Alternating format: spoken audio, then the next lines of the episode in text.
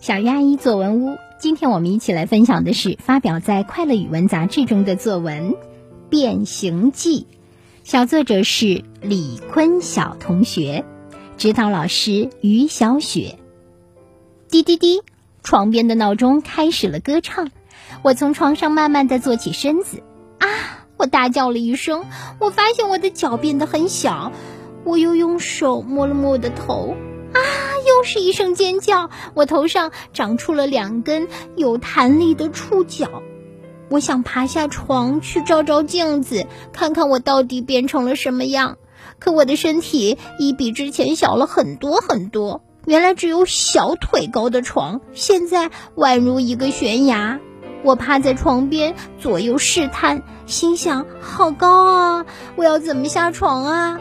就在这时，我的目光停在了床头柜上。我急忙跑过去，从床头柜爬上了书桌。一看镜子，啊，我变成了一只小小的蚂蚁。顺着桌子，我爬到了地面。接着，经过长途跋涉，我来到楼梯口。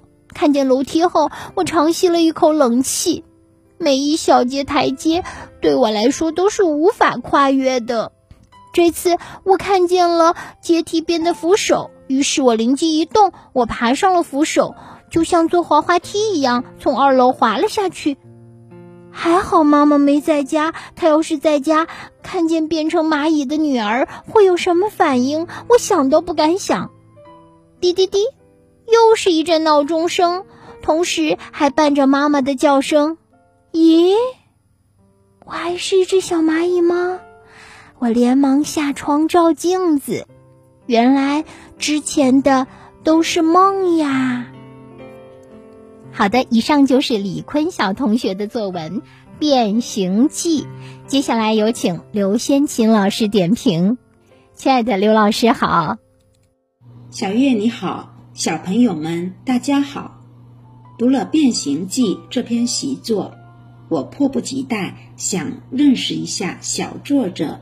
李坤晓同学，整篇习作运用夸张的写法，充满着幻想的色彩，吸引读者一直读下去。这就是写作的魅力。这篇习作有哪些亮点呢？首先，想象丰富。小作者从梦中醒来，发现自己的脚变小了，紧接着长出了触角。最后，再发现自己竟然变成了一只小小的蚂蚁，这一奇妙的变化过程，都展开了丰富的想象。其次，视角独特，小作者立足一只蚂蚁的独特视角来看待平日里习以为常的物品，形成了强烈的反差，带给读者视觉的冲击。让人读来有趣、有味、有意思。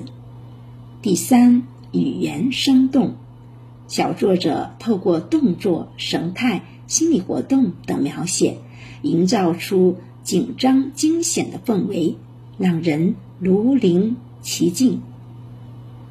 如果要提一个小小的建议，建议可以把梦再延续下去，可以写一写。在家里还会经历什么？或者到达户外活动时的某一两个场景，会使习作内容更加完整，习作主题更加突出，变形的味道也就更加浓郁了。李坤晓同学，你说呢？期待你更多的分享哦。小月再见，小朋友们再见。